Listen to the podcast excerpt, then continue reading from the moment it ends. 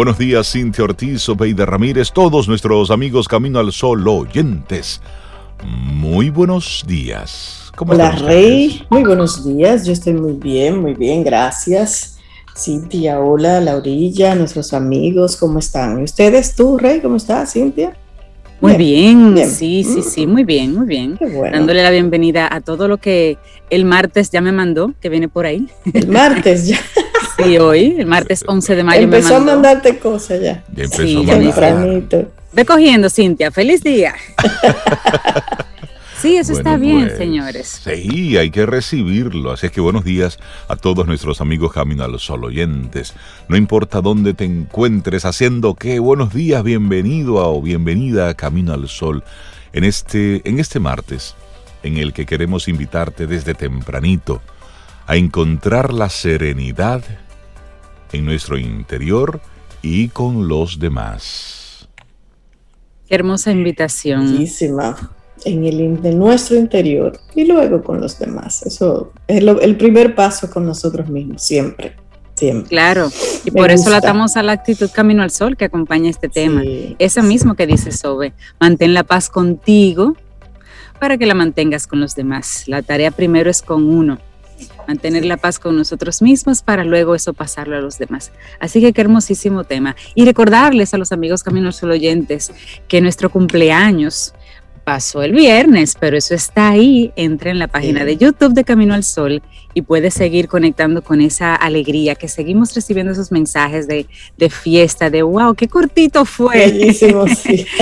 fue demasiado corto, lo disfrutamos demasiado, así que pueden seguir encontrándolo ahí y disfrutándolo. Muchas personas han entrado luego de la actividad porque no pudieron por tema de agenda hacerlo antes. Y ahí está, y ahí están, ahí está para que los disfruten. Y nosotros también, Rey, un repeat. otra vez, otra vez, otra vez. Claro, es para, para nosotros disfrutarlo. Y bueno, hoy, hoy tenemos varias informaciones para compartirte en los, en los titulares, porque República Dominicana está viviendo momentos que, bueno, interesante para nosotros darle muchísimo seguimiento. Y reiterarle temprano, hey, vacúnate, a la calle, vamos hay que poner. Ya, no hay excusas. Ya no hay excusas. No hay excusas para nada.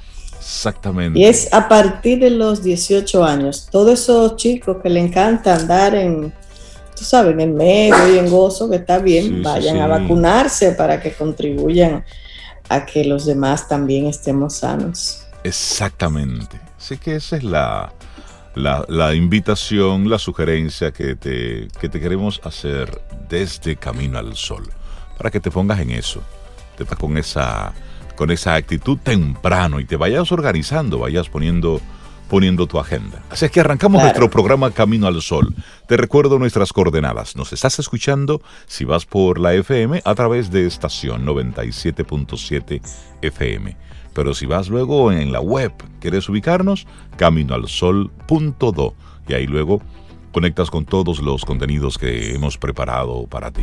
Y si quieres llamarnos, si quieres escribirnos a través de nuestro número de WhatsApp, bueno, pues el 849-785-1110.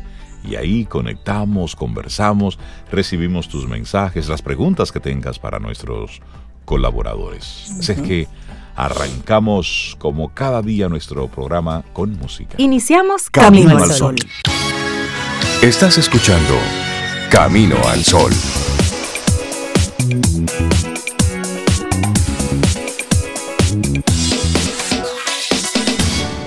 Laboratorio Patria Rivas presenta En Camino al Sol, la reflexión del día.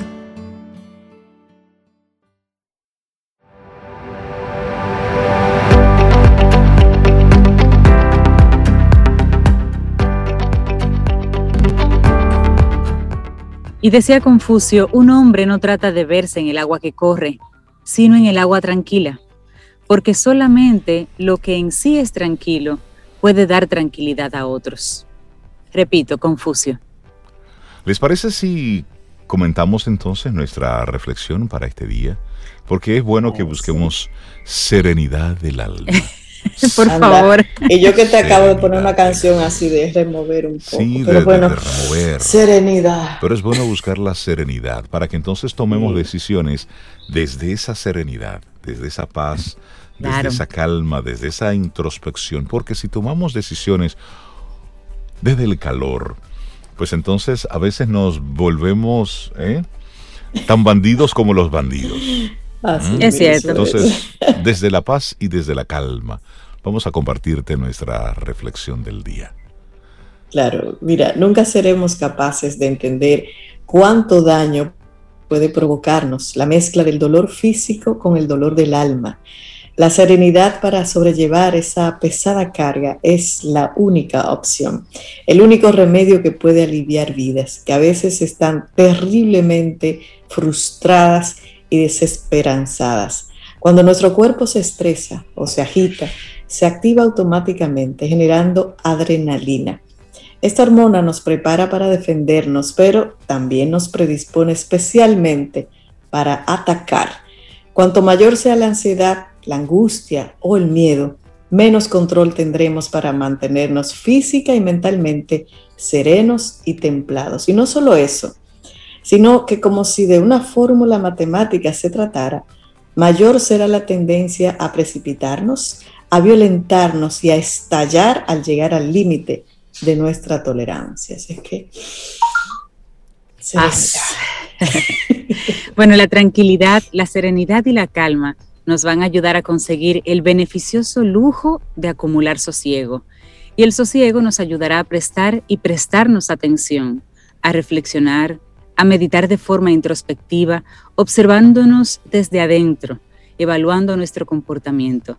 También ayudará a pensar de forma contemplativa, es decir, valorando y apreciando el mundo exterior que nos rodea y sus circunstancias. Hay un valor en la serenidad. De cualquier manera, el sosiego y la serenidad nos obligarán a estar en conexión con nosotros mismos. Nos invitan a meditar para conocernos mejor, a vigilar la cantidad y el sobrepeso que acumulamos por miedos, por culpas, ofensas, etcétera, y que tanto daño nos producen inconscientemente a lo largo de nuestra vida. Y de una manera irremediable. Meditar y reflexionar nos obliga a empaparnos de la serenidad necesaria para apreciar la vida de una manera ecuánime a considerar nuestras relaciones de forma lúcida y a mantener nuestra actitud y pensamiento libres de elementos nocivos. De manera progresiva, nuestro comportamiento y también nuestra intención se alejarán de conflictos innecesarios, pero hay algo más importante aún. Una vez que seamos capaces de asociar el dominio de la serenidad a la capacidad de soportar como compañía nuestra soledad sin dramas, sin escaparnos de nosotros mismos, sin provocar ruidos ajenos con nuestros miedos. Entonces tendremos un gran terreno ganado. Y es así porque quien sea capaz de apreciar y convivir con su soledad, no dependerá del reflejo de otros, ni necesitará perder su autoestima para que le reconozcan lo valioso de su persona. Simplemente habrá aprendido a respetar y respetarse a sí mismo. Ay, ay, ay. En este momento ya de escuchar todo lo anterior, vamos a ver cómo, cómo ejercitamos esa serenidad, ponernos tenis, la ropa para esto ahora en este momento. Vamos a detenernos, meditemos unos minutos diarios para ejercitar la calma, la quietud y la paz. Porque la serenidad a veces necesita práctica para que nuestra vida y la de todos quienes nos rodean también se contagien de los beneficios de vivir en armonía y sosiego. Pero, ¿cómo conseguir? ¿Cómo conseguir esa serenidad que nos ayude a reflexionar? La respiración. La respiración es un gran aliado para escapar del estrés. Respiraciones profundas desde el abdomen, inhalando por la nariz y exhalando con calma por la boca. Otras técnicas como la meditación, el mindfulness, el yoga o el tai chi también pueden contribuir a alcanzar ese nivel de relajación tan necesario a nivel físico y mental. La serenidad del alma permitirá ver y entender de una manera mucho más clara lo sucedido en nuestras vidas y lo que está sucediendo alejará la ira y el enfado que a veces nos ciegan y ayudará a caminar hacia la satisfacción y la felicidad. La serenidad del alma. Sonia Vietes Carrazoni es la autora de esta corta y hermosísima reflexión. Tenemos que apostar a, procurarnos esto, serenidad del alma. Laboratorio Patria Rivas presentó En Camino al Sol, la reflexión del día. Una vida feliz consiste en tener tranquilidad de espíritu. Eso decía Cicerón. Gracias por estar ahí conectados con nosotros de forma libre, de manera intencionada, es decir, usted escucha Camino al Sol porque usted quiere, no porque lo estamos obligando, ni mucho menos, no porque le vayamos a cantar 10 días de prisión si no escucha Camino al Sol, no, no, no. O de castigo, lo ponemos de castigo. O, de castigo. Señores, las cosas que van saliendo, ¿eh? Hoy sale publicado en el, en el listín diario que la pastora Rosy Guzmán Sánchez, esto sale publicado en el listín diario, la que está imputada en el caso Coral, ella realizaba cada lunes cultos evangélicos en la explanada del Cuerpo de Seguridad Presidencial. Pero oigan bien, el guardia o policía que se negaba a asistir era sancionado con hasta 10 días de prisión. Esa era una orden dispuesta por el mayor general Adán Cáceres, quien de acuerdo a testimonios de miembros del cuerpo de ayudantes militares, llegó a trasladar personal por inasistencia a estos servicios religiosos. Pero espérate, espérate, espérate. A ver si entendí. Increíble. Tú eres pastor, tú eres pastor, tú tienes tu creencia cristiana, evangélica, como quieran llamarle. Y entonces tú haces unos una ceremonia, una ceremonia. Y Cintia, Giovanni y yo tenemos que ir obligados. Obligatoriamente. O le cantamos 10 días. Porque se pasaba lista. Se óyeme, y, oye esto. A esa actividad se realizaba todos los lunes. De 10 de la mañana a 1 de la tarde. Usted sabe lo que son los lunes. lunes de 10 a, pero de 10 a 1, es horario laboral. Una explanada que en una explanada sol en pleno Caribe. Asistían casi mil personas. Y obligatorio, palabra clave, obligatorio. Claro, Rey tenían que ir porque mil personas. Y no tenía nada que ver con que usted estaba de servicio o fuera su día libre. Usted tenía que ir allá a escuchar a la pastora. Entonces, hay una persona que pidió su reserva. Él decía, si yo estaba libre ese lunes, tenía que asistir obligado al culto porque había una lista que pasaban y el que no respondía a su nombre, presente, Cintia, presente, Sobeida, presente, eh. era hombre preso. Nos citaban a la oficina ejecutiva para aplicar la sanción correspondiente. Esto narraba a un policía que pidió reserva.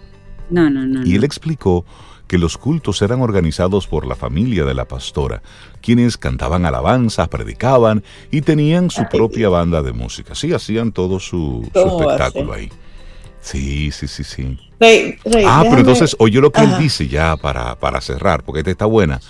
Dice este señor, esto lo dice un guardia, no recuerdo ni un salmo, no recuerdo ni un versículo de los que se leían allí porque no los mencionaban.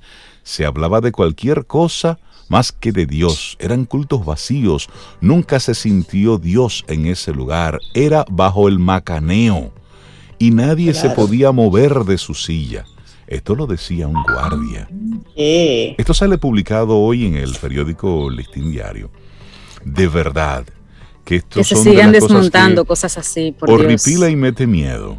Qué vergüenza. Horripila y mete miedo, de verdad que sí. Esto es. yo le voy a preguntar a par de amistades que tengo, a ver si, si, si iban. Sí, porque realmente... para que me cuenten de primera mano. Y es que, es que tiene tantas lecturas, es decir, un lunes, un culto religioso obligatorio de 10 de la mañana a 1 de la tarde. Además, tú estás, eso es hasta inconstitucional, porque tú estás imponiendo una creencia en un Estado que se supone es laico. Entonces, no puedes obligar a nadie. Y todo esto en la explanada del Cuerpo de Seguridad Presidencial. Óyeme, había muy poca cosa que hacer, ¿eh? Wow. Muy bien. Me lo saqué del sistema. sí, sí, sí, sí, No, y es cierto, es cierto, es cierto. Porque esas son de las noticias que indignan y que dan vergüenza. Y que dan vergüenza. Ahí es donde hablamos nosotros del uso de la voz. Mire, Si usted en este momento está siendo víctima de alguna locura, de, de algún personaje que se siente con algún tipo de poder, denúncielo, tírele una foto, ponga un video, denúncielo, porque ahora decirlo, bueno, pasaba esto, pero estas son informaciones que debieron salir antes porque esto de verdad que da.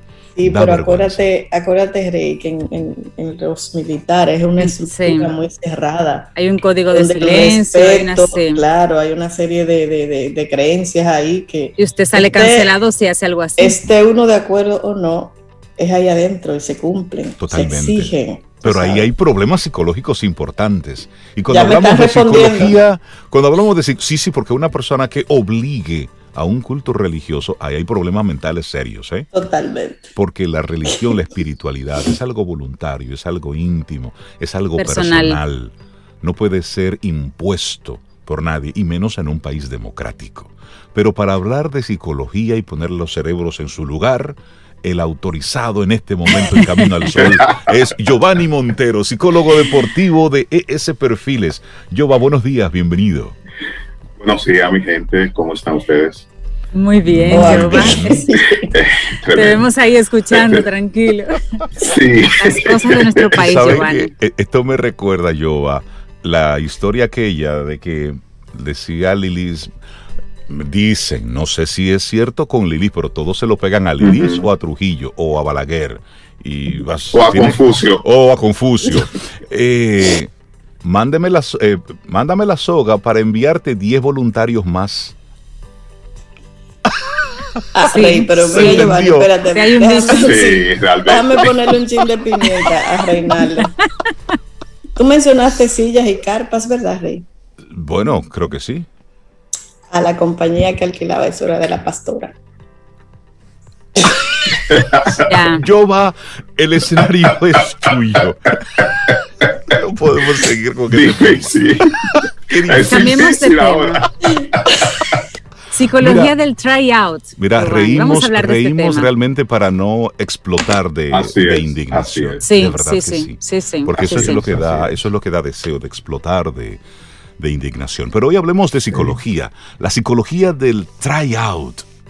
Sí, realmente eh, Fíjense, nosotros vivimos en, un país especial donde las cosas se hacen como se hacen sin y se tienen que hacer. Eh, y no solamente en el ámbito de, la milicia, la policía, eh, las Fuerzas Armadas, etcétera, etcétera. Eh, también en instituciones que se tienen que crear han sido creadas para el desarrollo psicológico sano de, los atletas, eh, en este caso.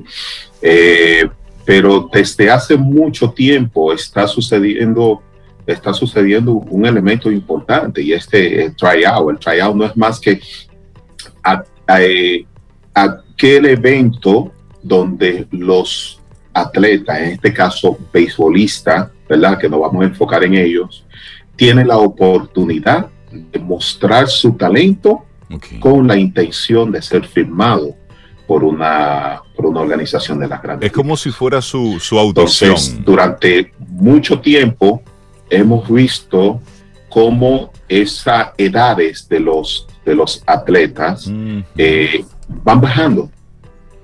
Ante 16, 17, 18 años era eh, una edad adecuada. Ahora estamos hablando de 13, eh, 14 años. ¡Wow! cada vez más jóvenes. se nos fue como un poquito la señal con Sí, se nos fue un poquitito la, la señal con, Giovanni. Estamos hablando de la psicología del tryout y es interesante ver que también detrás de todo esto, de toda la parte deportiva, como hay también unos malos manejos. Es decir, detrás de todas esas audiciones, de ese momento en el que el, atleta puede mostrar sus habilidades.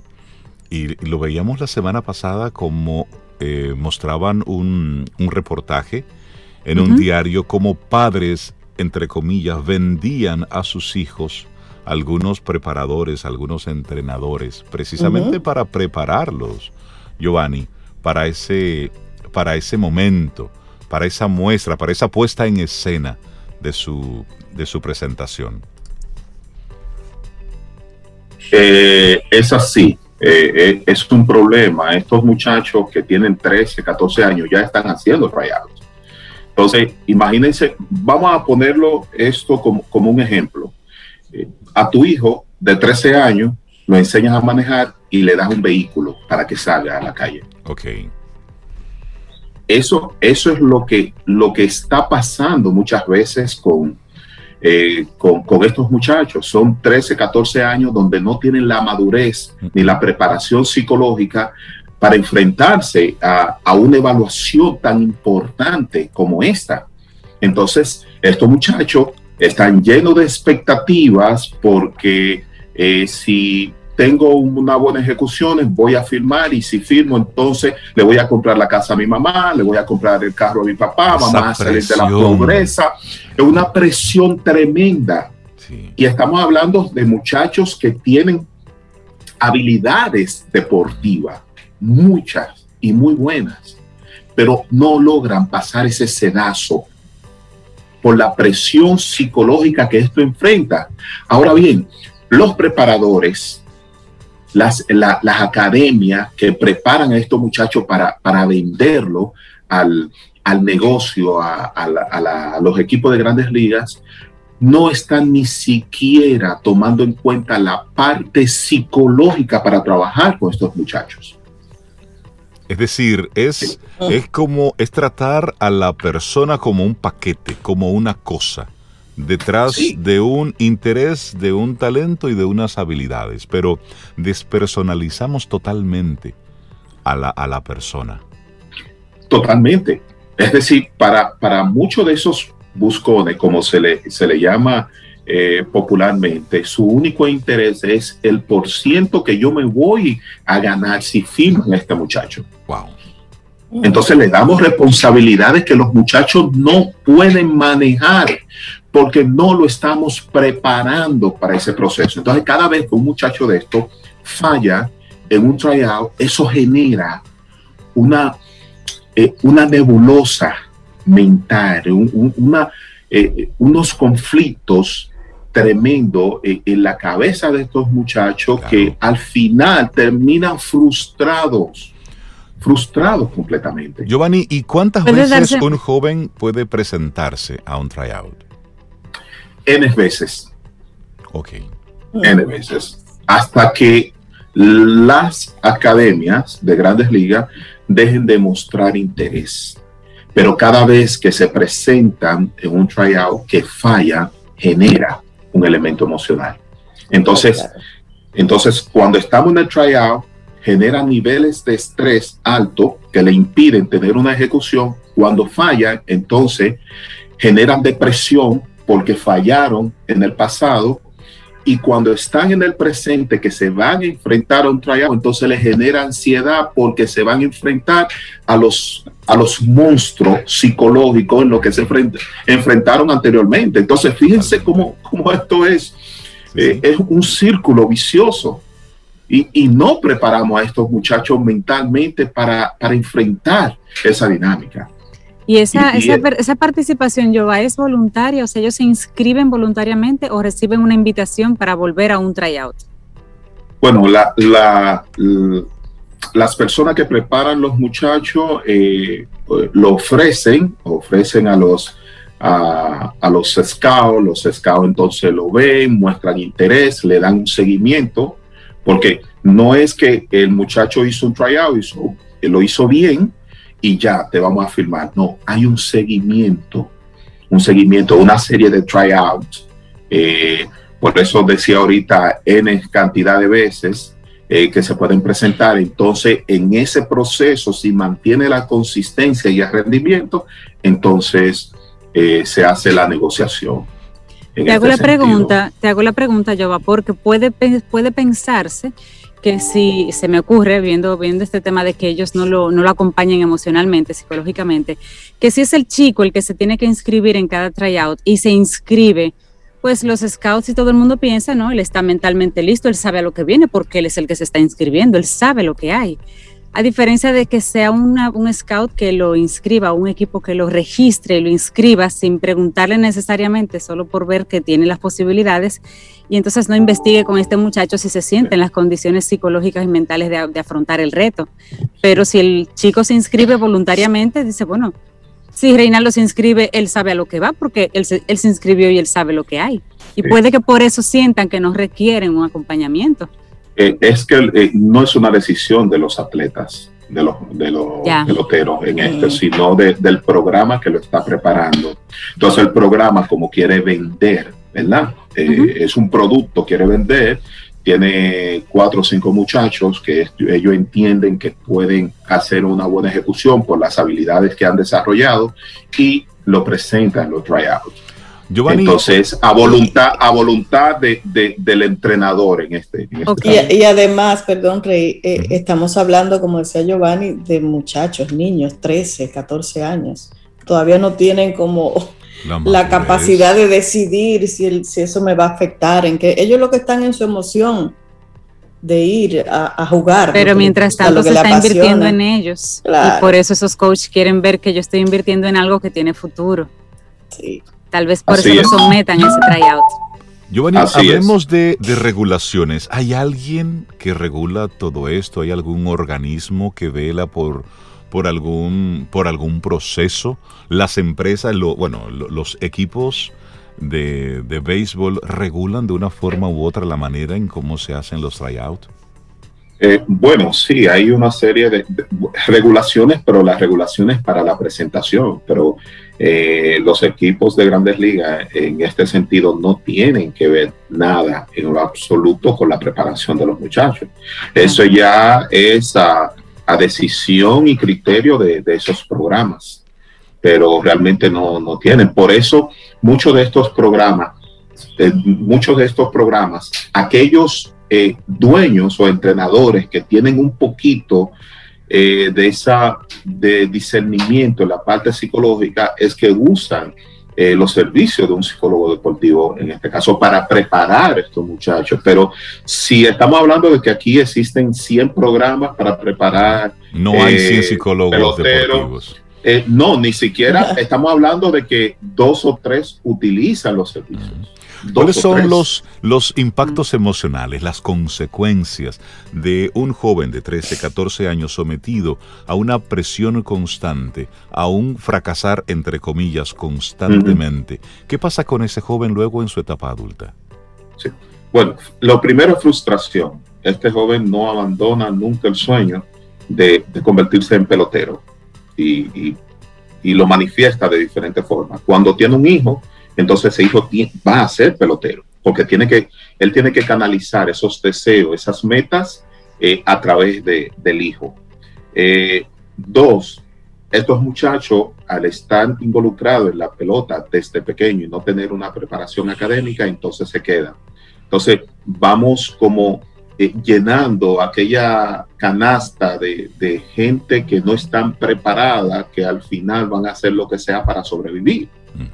Pero también tenemos estos muchachos que están utilizando y se, y se ven en, las grandes ligas, que se sienten que no están preparados para enfrentar la situación, entonces comienzan a usar esteroides para, para aumentar su rendimiento, su, rendimiento deportivo. Claro, claro, porque justamente eh, eh, el, sentido del esteroide, de los esteroides es poder hacer frente a la demanda del mercado. Y si no me siento preparado, yo tengo que buscar porque mi interés primario es llegar a grandes ligas o firmar por lo menos, firmar, porque eso va a representar dinero. Entonces, eh, eh, eh, ya de adulto le genera estrés, le, genera depresión. Yo he tenido adultos ya que, con los cuales hemos trabajado con depresión por no poder lograr eh, su sueño o por un mal manejo en una situación donde pudo tener éxito dentro de la pelota, niveles de ansiedad muy altos previo a la ejecución del tryout, estrés por encima de sus capacidades durante el tryout. Entonces, todos son los elementos que se tienen que, que ver, por eso fallan estos muchachos. Se ve la relevancia ahí de la, de la psicología en todas las áreas. ¿eh? hablando aquí con Giovanni en esta área del deporte, siempre se piensa en el, en el músculo, en, en, el atleta, pero la parte física, muscular. el, rendimiento. la parte mental no, no siempre se ha, se ha cuidado. Y fíjate, como, como menciona Giovanni, el, el estrés que se genera en los muchachos, aún todo el proceso se cuide, Jova, tú ahí me corrí, aún todo el proceso de la academia, de los scouts y todo se cuide de la mejor manera posible. Hay una presión psicológica que se la pone el mismo atleta, porque es que sabe que de esa ejecución depende su vida, su familia, su futuro. Claro. Y eso, y eso es el temor a fallar. Pero todo, pero cuando pasan y pueden resultar ganadores, vencedores y famosos ya con este tema, psicológicamente hay que tratarlos también, porque hay una serie de, casos que vemos de gente famosa que realmente parecieran tener temas psicológicos porque no se prepararon para el éxito, que esa es otra cosa. Exactamente, así es, así es. Estos muchachos están llenos de expectativas y muchos de, sus, de los padres y los familiares lo han vendido antes de firmar. Wow. Es decir, yo conozco casos que han tomado préstamos, ¿verdad? Y han comprado cosas y vehículos y, y terreno por la firma, por un por ciento de la firma. Por un vamos a ver. sí, exactamente. Entonces, eh, eh, y, eso no solamente ocurre aquí debajo, en, el primer escalón. Ya hemos visto como peloteros firmados han vendido, ¿verdad? Sus contratos por un por ciento altísimo. ¿eh? Donde cogieron 8 millones de dólares y ahora están pagando 32 millones de dólares. Qué locura, Son vaquitas, vaquitas, son. Exactamente. Vaquitas. Y, luego, ¿cómo salir de ese, de ese círculo? Es, muy difícil. Es difícil. Es difícil. Sí, sí, sí. es el sueño de muchas si en este momento, yo, hay, hay algún padre, una madre que tiene su hijo en ese, en ese proceso eh, deportivo y de aplicación, ¿cuáles serían tus palabras para ese padre, para esa madre? Deben de priorizar realmente eh, qué es lo importante para sus hijos. Tienen que, visualizar eh, ese muchacho en el futuro, eh, que no necesariamente tiene que ser con, el, con dinero, porque esto es una lotería. La pelota es una lotería y cuando ustedes escuchan que hay que filmaron 10 peloteros, ¿cuántos se quedaron? La cantidad que está atrás, que se quedaron, es enorme. Entonces, estos muchachos, ya que sus sueños están rotos, que no pueden continuar, entonces tienen que empezar. Pero ¿dónde empiezo? Porque dejé la escuela, eh, decepcioné las expectativas de mis padres.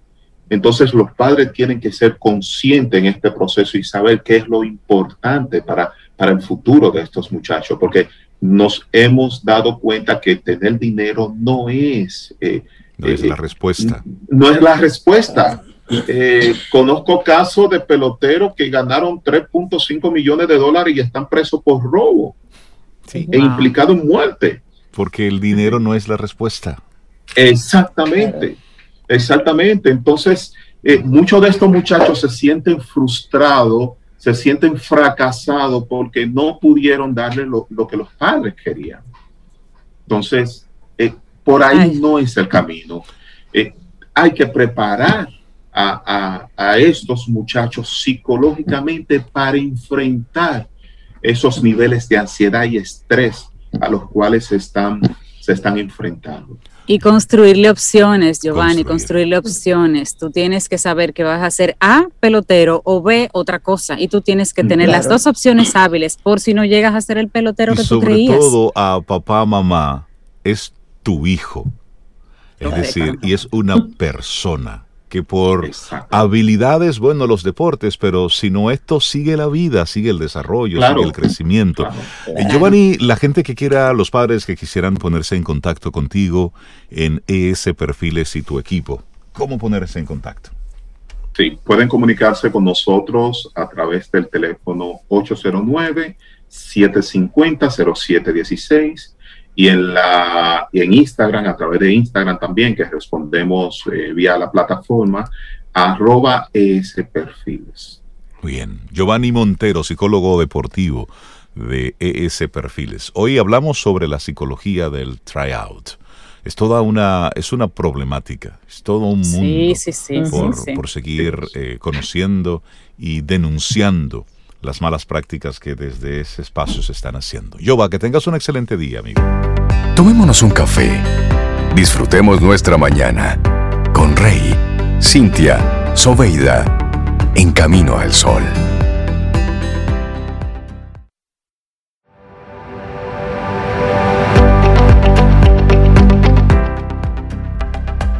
Las vacaciones enfocadas en el bienestar para tomarse un tiempo libre, para transformarse, para volver como una persona mejor y más feliz, son una tendencia, una tendencia de salud que se está volviendo famosa. ¿La has considerado tú?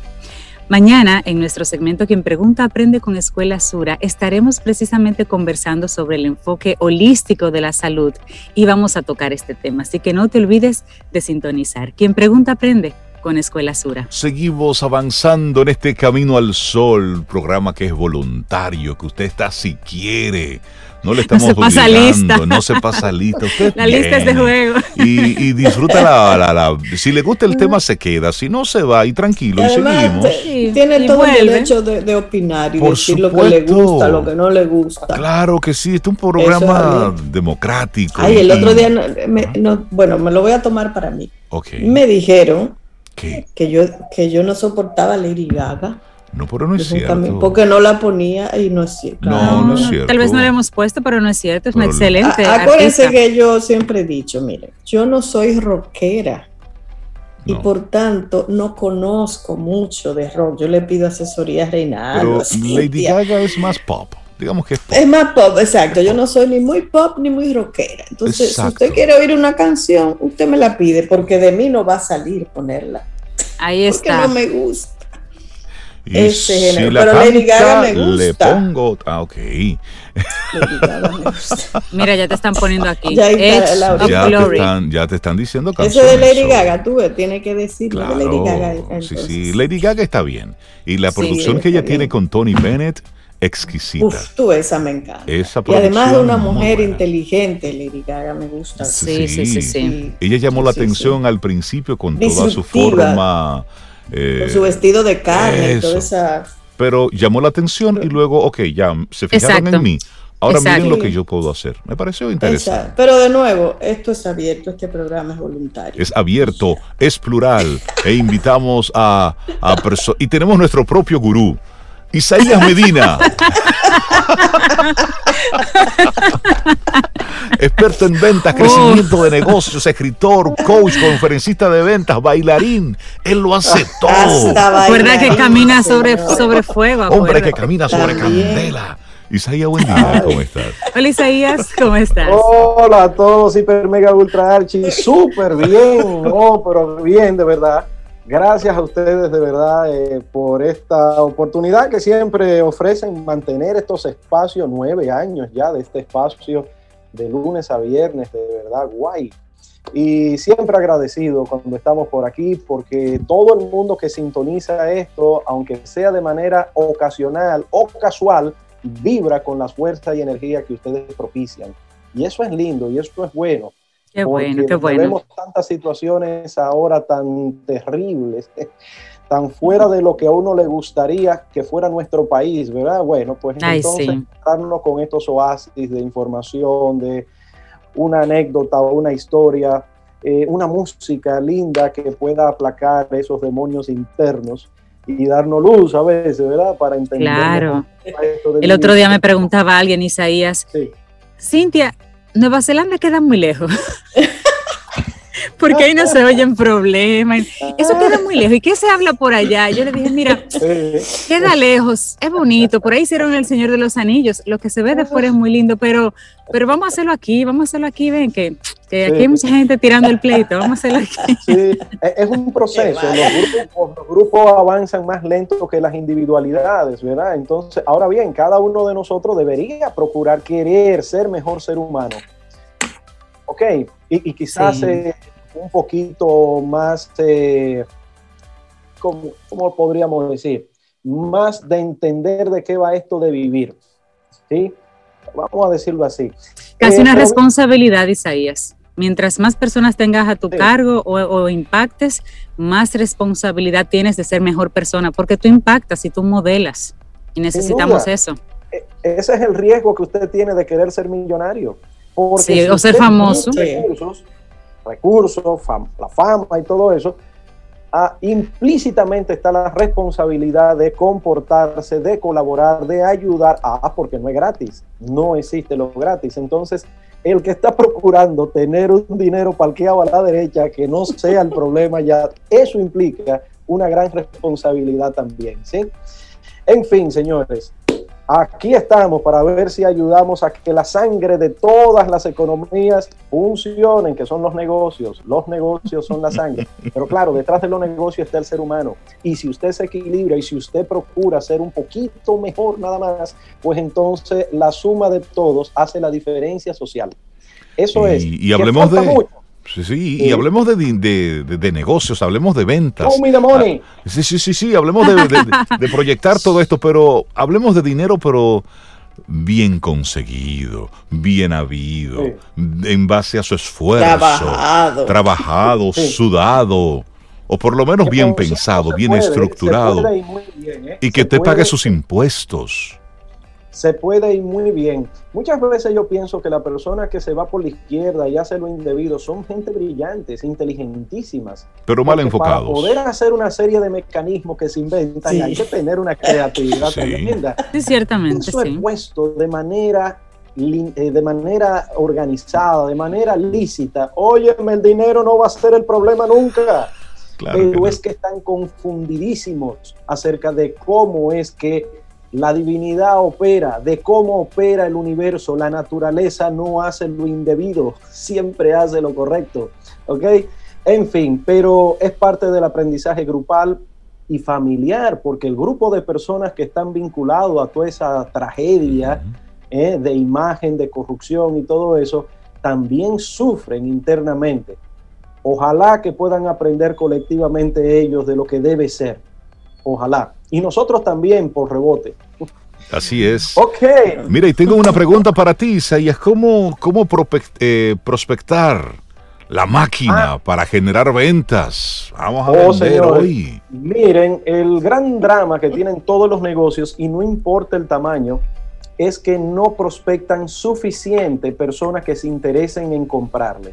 Prospectar es identificar a alguien que mínimamente esté motivado. Por ejemplo, si usted está vendiendo ropa, vamos a decir pacas, usted vende pacas, entonces usted necesita identificar quién es la persona típica que puede comprar la paca, ¿verdad? Y dónde usted ponerse y todo eso, pero en todos los negocios se da, usted vende celulares, pues tiene que identificar quién es eso. Entonces, la cantidad de gente que nosotros somos capaces de entusiasmar, aunque no nos compren todavía, a eso le llamamos prospectar son personas que le tocamos las puertas, ¿por dónde? Por todas las vías que existen ya hoy día, desde el teléfono típico, desde la visita eh, física, desde el email, desde el WhatsApp, ¿sí?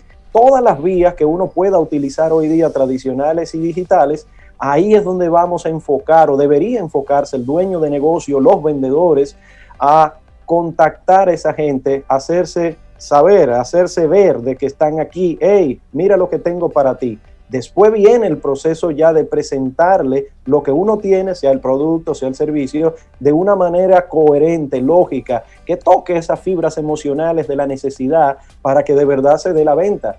Todas las ventas se dan porque existe una necesidad, pero los que tienen necesidad no le compran necesariamente al vendedor que tienen enfrente, porque no resuenan con ello, porque no le explican bien de qué se trata el producto, el servicio. Eh, vender no es difícil, Vender es solamente tratar de ayudar a que el otro entienda que tengo yo algo que le puede resolver.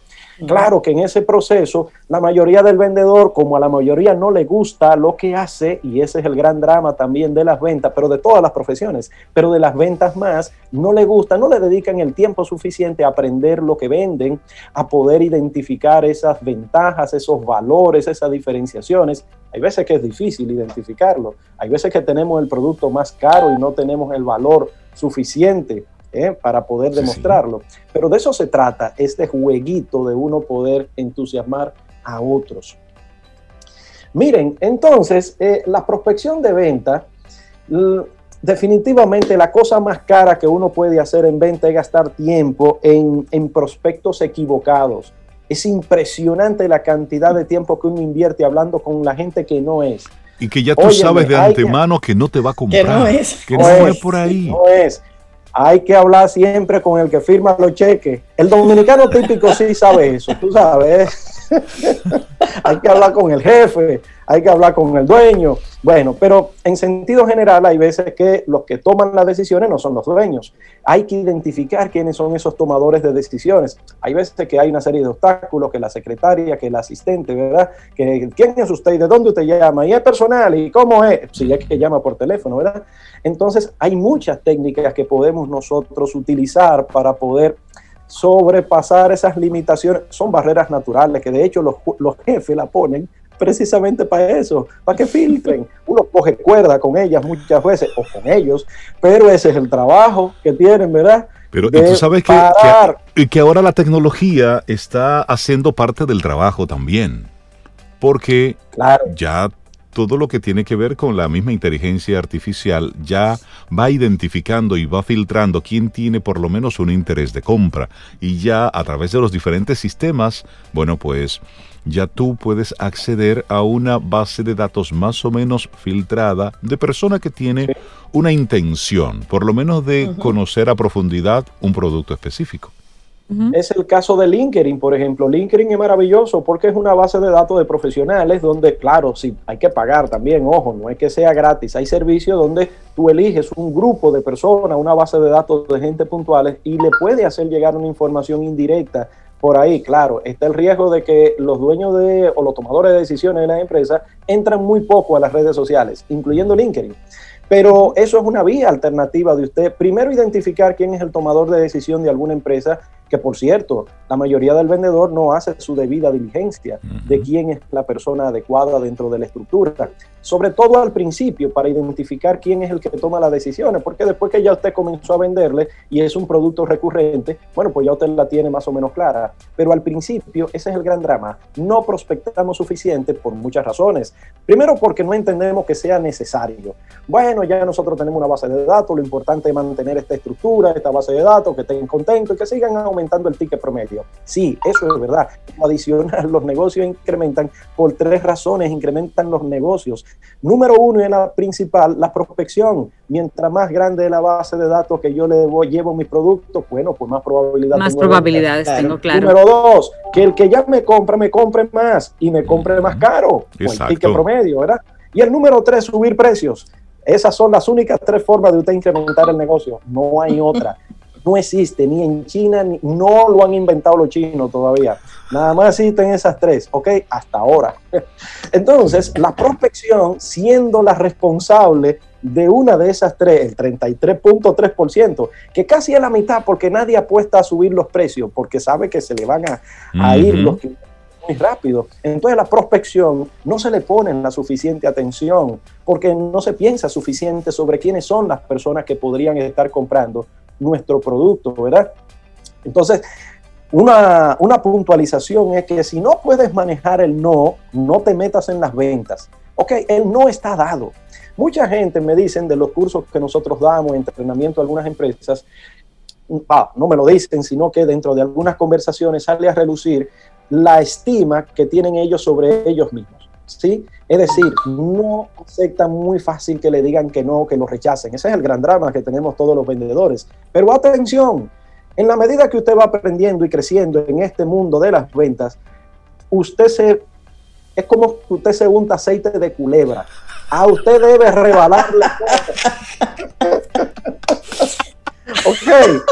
y se vale reunirse con una persona y preguntarle y preguntarle directamente si esa persona está en condiciones de tomar una decisión de compra o si tengo que hablar con alguien más. ¿Se vale? ¿Es, ético? ¿Se ve bien o no? Sí, sí, sí, de frente, no se pierde tiempo con eso. Obviamente, eso es una de las primeras cosas. Mira, escúchame, tenemos que hablar con alguien más para tomar la decisión.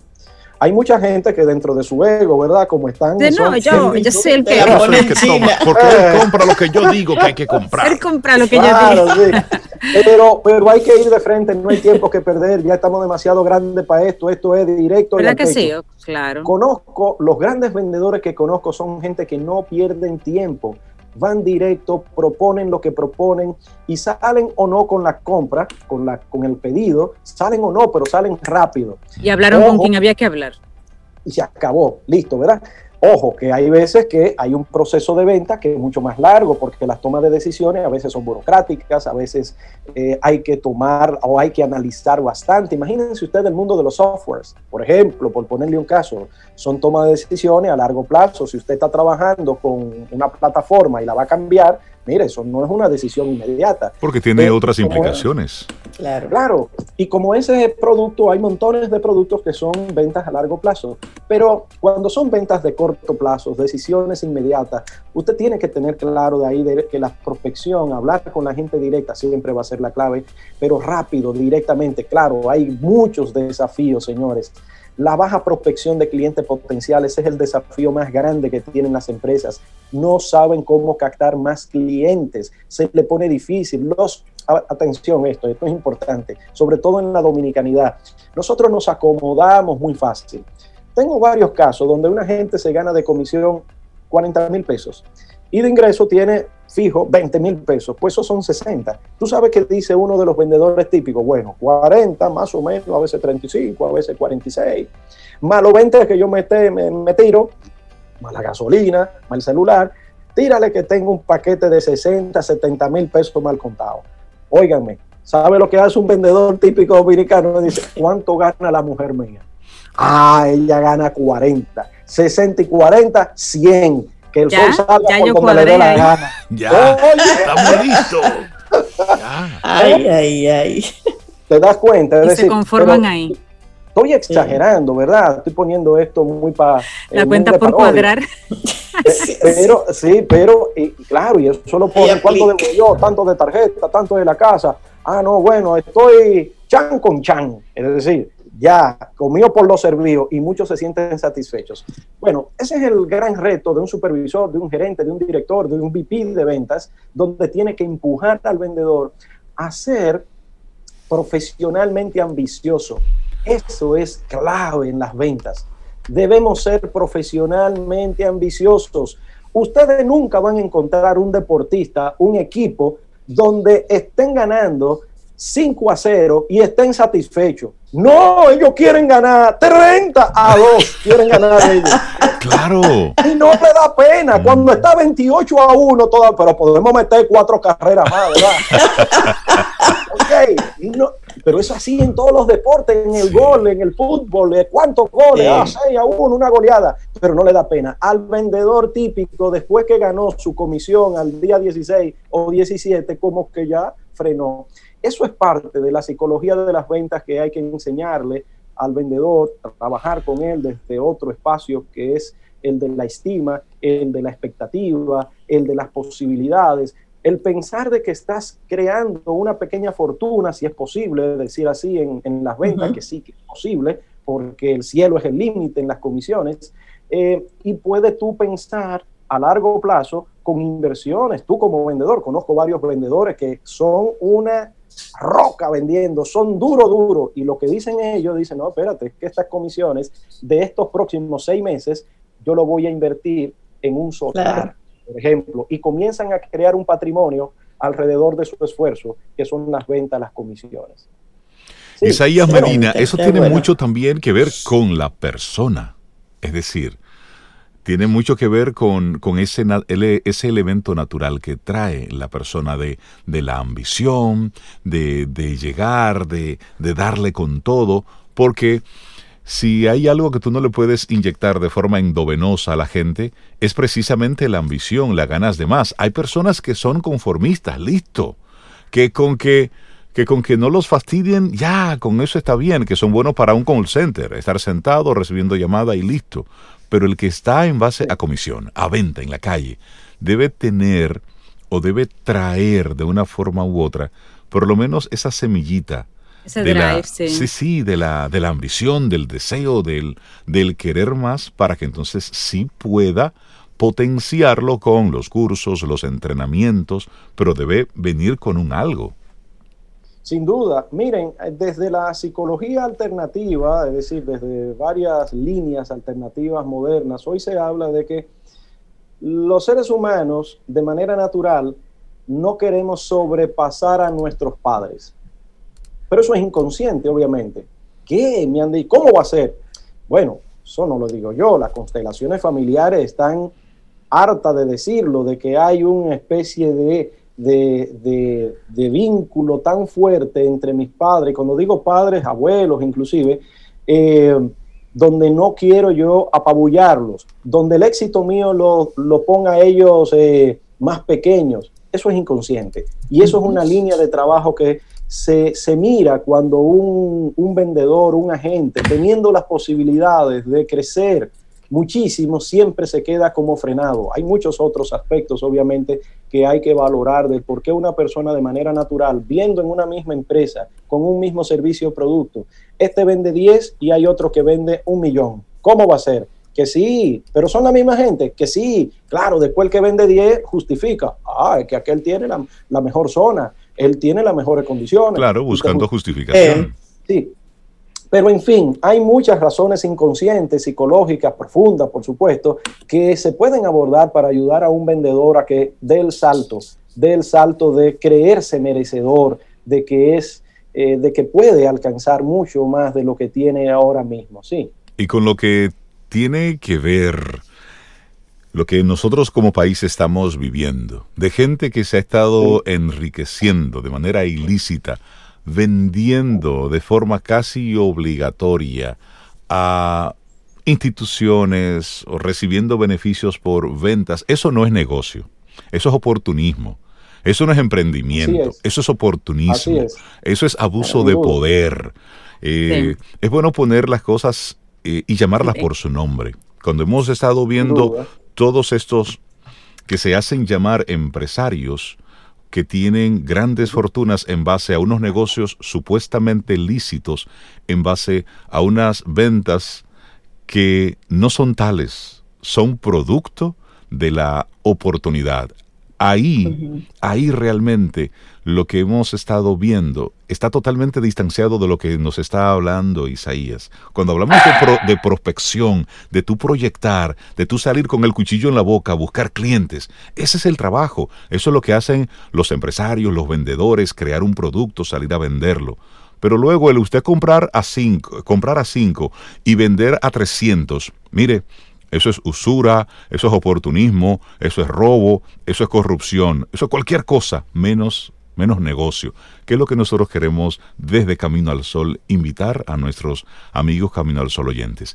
Se puede tener éxito haciendo lo correcto, pagando los impuestos, haciendo la tarea diaria. Sí, sí, sí, se puede. Hay muchos que lo están haciendo y la muestra está ahí. Isaías Medina, la gente que quiera conectar contigo, con tu formación, con todas las cosas chéveres que tú compartes para esos emprendedores y empresarios de verdad, ¿cuáles son las coordenadas? Las coordenadas es 80, no, 829 884 3600 829 884 3600. Finalizo diciéndole algo. Toda entidad que cae a un espacio está sujeta a las leyes de ese espacio. Usted es el que decide si se vincula a lo que ya existe o si se sale honrosamente. La libertad siempre está en nuestras manos. Gracias, señores. Le mando un beso, un beso grande y un abrazo fuerte. Gracias, Muchas gracias. Tema y tu mensaje final. Buenísimo.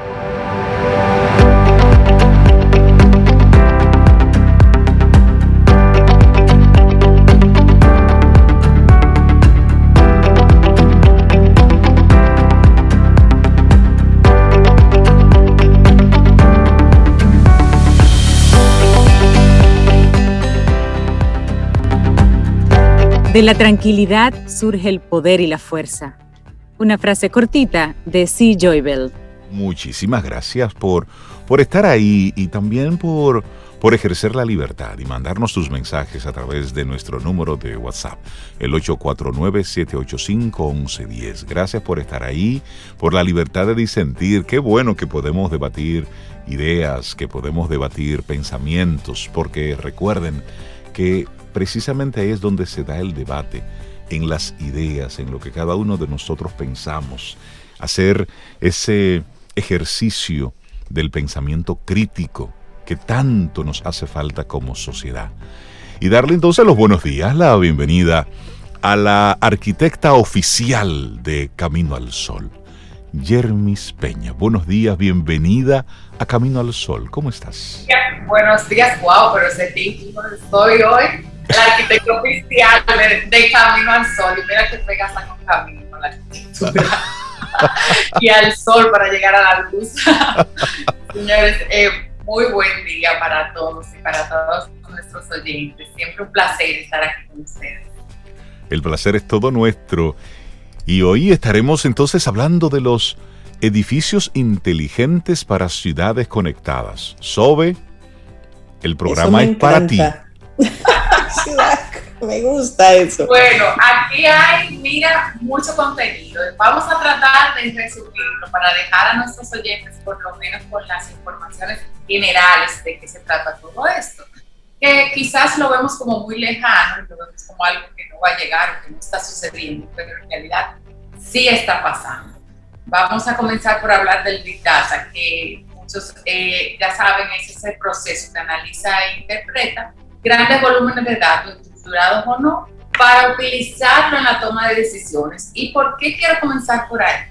Porque realmente estos edificios inteligentes lo que vienen es a dar información, alimentar esa base de datos para que como ciudad, como planeta, podamos tomar decisiones que nos lleven a tener una planificación a partir de lo que tenemos del levantamiento, de lo que hay, de lo que es nuestro día a día. Pero ¿cómo pasa eso? Por ejemplo, si pensamos en Wikipedia, Wikipedia nace de la información de colaboración. Así es. Wikipedia tiene una definición y la aporta.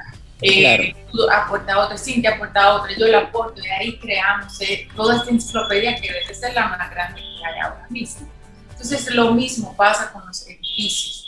Los edificios, cada vez que construimos, nosotros tenemos una cantidad de información y ya estamos haciendo unas transformaciones que cuando mi vecino va entonces a hacer una edificación, si contara con esa información de antemano, le va a ayudar. ¿Por qué? Porque va a saber dónde yo tengo la cisterna, dónde yo tengo esa tubería soterrada, no me va a dañar un cableado. Cuando la ciudad necesita también hacer transformaciones, va a alimentarse de esa misma base de datos o al revés, cuando yo llego a construir y tengo ya la información de la ciudad, pues puedo tomar decisiones más Totalmente. Claro. Entonces ahí se basa. Cuando hablamos de una ciudad inteligente, el BIC la define como aquella que coloca a las personas en el centro del desarrollo. Y nos encanta porque nosotros en la arquitectura vivimos centralizados con el ser humano, incorporando además tecnologías de información y comunicación en esta gestión urbana para usar todas estas herramientas para un gobierno eficiente. Ven cómo todo va eh, uniéndose punto por punto. Pero ¿de dónde debemos de partir? La construcción se ha venido haciendo de una forma tradicional, aislada de todo Sí hemos venido incorporando tecnologías y uno dirá, bueno, ahora se automatizan ciertas cosas dentro de un edificio, pero esto va más allá eh, cuando hablamos del el sistema de PIN, que es eh, de donde parte toda esta recopilación y organizar todos equipos, PIN no es un software. PIN lo que es es un método de trabajo. ¿Qué hace? Pues va integrando todas estas informaciones desde el momento del diseño, todos los colaboradores, va dejando todo ese recorrido y puede entonces aportar este edificio vivo para que en mantenimiento, en operación, pues ya nosotros, si le pongo un caso puntual, se rompe una tubería, no tenemos que estar adivinando por dónde va la tubería, porque tenemos ese modelado, sabemos exactamente dónde se pide. Pero asimismo, ya la ciudad sabe realmente por dónde va mi drenaje, por dónde va mi tubería, por dónde van mis conexiones de telecomunicación, Entonces, eso se va alimentando. Para que tengan un ejemplo eh, más fácil, todo el mundo sabe lo que es Minecraft, por ejemplo, eh, que es un juego de niños.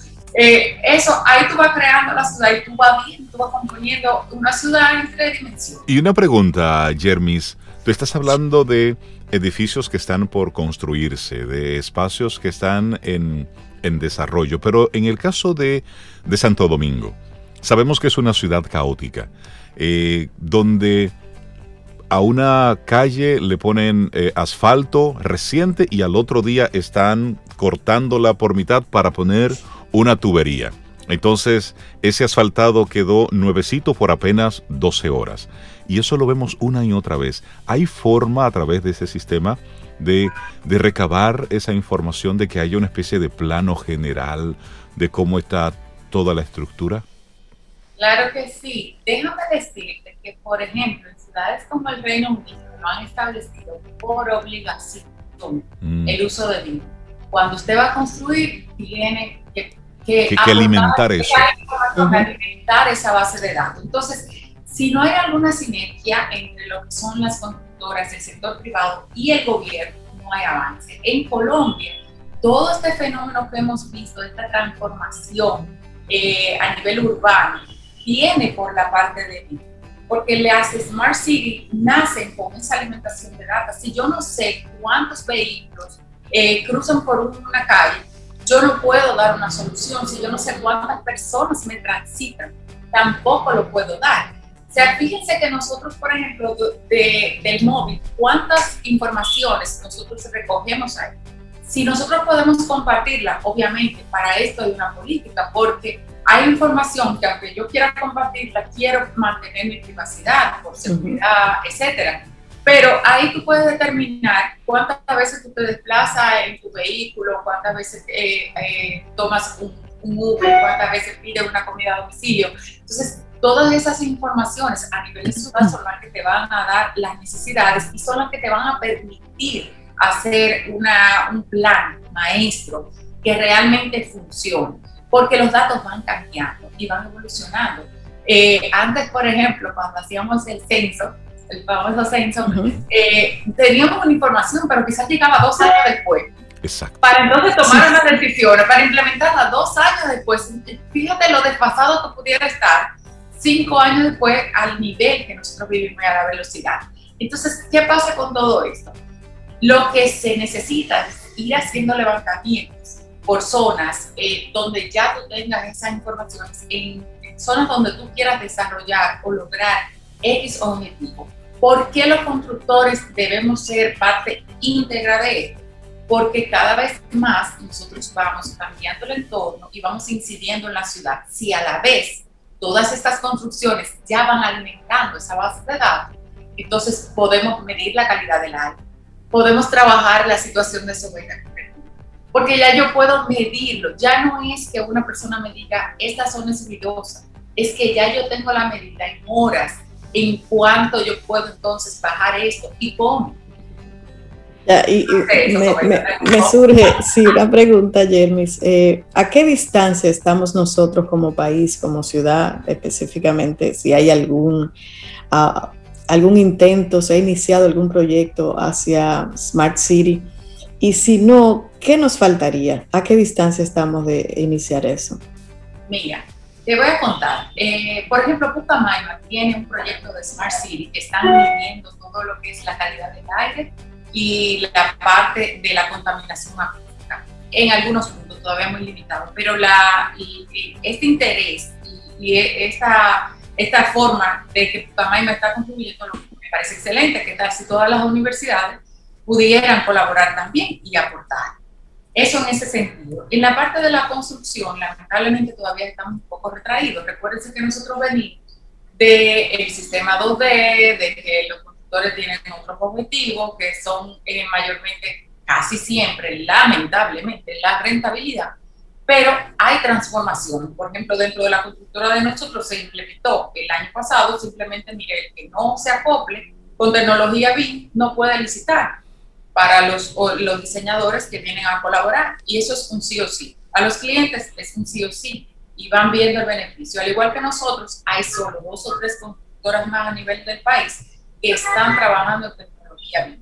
Pero a nivel gubernamental debería ser algo que ya debería estarse eh, estableciendo reglamentario, porque no podemos aspirar a llegar a, a objetivos de desarrollo sostenible donde nosotros estamos todavía en pañales en sistemas de construcción y desperdiciando proyectos de 15, 20, 25 millones de dólares que se están edificando, que pudieran ser fuentes de información, pero con muchísimo valor para estar tomando decisiones a nivel ciudad.